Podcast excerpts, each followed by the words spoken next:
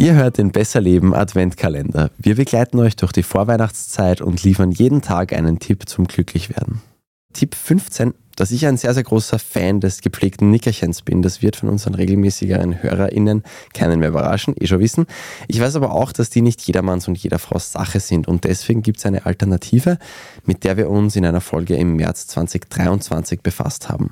Non-Sleep Deep Rest, kurz NSDR, oder traditionell auch Yoga Nidra genannt. Dafür gibt es im Internet mittlerweile Anleitungen wie Sand am Meer. Grob gesagt ist es eine relativ kurze Entspannungstechnik, euch in eine Zwischengegend zwischen Wachheit und Schlaf bringen soll. Sehr vereinfacht gesagt.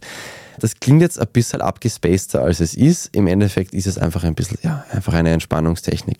Die Datenlage dazu ist Klammer noch, Klammer zu, nicht gerade Weltklasse, aber es schaut schon sehr danach aus, als würde NSDR mit sehr überschaubarem Zeitinvestment, das dauert meistens so circa 10, 15 Minuten, gibt es auch ein bisschen kürzer sogar, als würde das da schon ganz schön gut tun und eben gerade so Nickerchen, wenn man das nicht mag oder kann, ersetzen.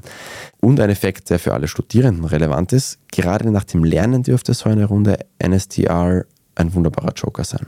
Man kann es einfach einmal ausprobieren und sieht, wie es einem dann geht. Es ist recht schnell gemacht. Es hat mich damals auch bei meinem Selbsttest in diesen zehn Minuten waren das, glaube mhm. ich, wenn überhaupt, deutlich entspannter gemacht. Also ich habe es auch auf meiner Pulsuhr gesehen. Ich glaube, es war ein Unterschied von 50 Herzschlägen. Das ist ja sensationell. Ein Kolibri sitzt zwischen uns. Wie hoch Oder ist deine ein Herzfrequenz? Sehr nervöser Mensch. ich glaube, ich war so auf knapp über 100 und war dann wieder in meiner normalen Frequenz. Okay, es sitzt vielleicht ein, ein halbtoter Vampir neben uns, kann auch sein.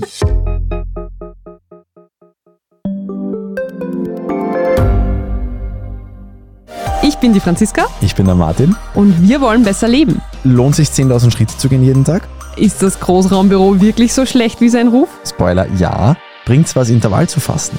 Wir fragen die, die es wirklich wissen und probieren es auch gleich selber aus. Bei Besser Leben, jeden Donnerstag eine neue Folge.